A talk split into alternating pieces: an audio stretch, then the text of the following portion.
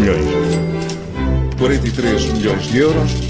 Peço desculpa, mas são muitos números. É hora de moeda de troca nas manhãs 360 com o Judito França e o Paulo Ferreira e hoje vamos falar de um colosso no setor automóvel. Um colosso que pode estar para breve, Maria João. Falamos dos grupos automóveis da PSA, os donos da Peugeot e da Fiat Chrysler, que estão em conversações com a vista a uma fusão, o que criaria o tal colosso, o tal gigante automóvel avaliado em 50 mil milhões eh, de dólares. A notícia é avançada pela agência Dow Jones, também pelo Wall Street Journal, e o Financial Times diz mesmo que este, o CEO da, da PSA, que é Carlos Tavares, o português Carlos Tavares está na calha para ser o CEO deste gigante automóvel. Ora, John uh, Elkman uh, seria da, da Fiat Chrysler, ficaria como chairman.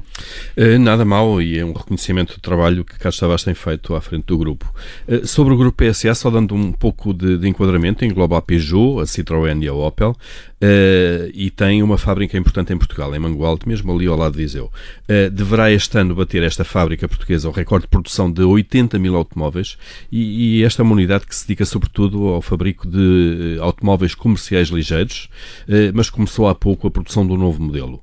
Ora bem, mas eh, voltando ao negócio global, não é a primeira vez esta que o grupo francês da Peugeot e este grupo italo-americano da Fiat Chrysler estão em conversas, em negociações. Verdade. Paulo, em março deste ano já se tinha falado da aproximação destes dois grupos para partilha de investimento, sobretudo tendo em vista a redução de custos na construção de carros no mercado europeu, que é um mercado muito competitivo.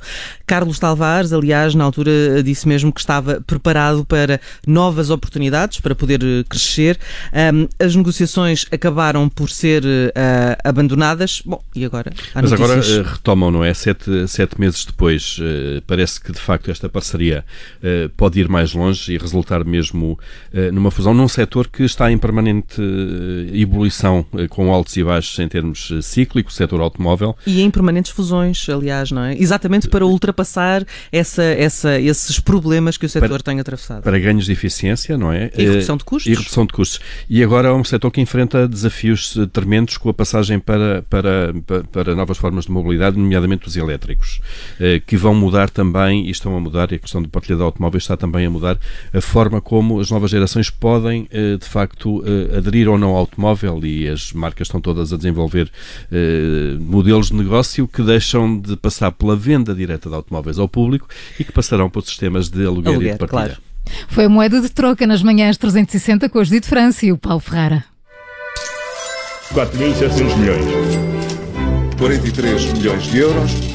Peço desculpa, mas são muitos números.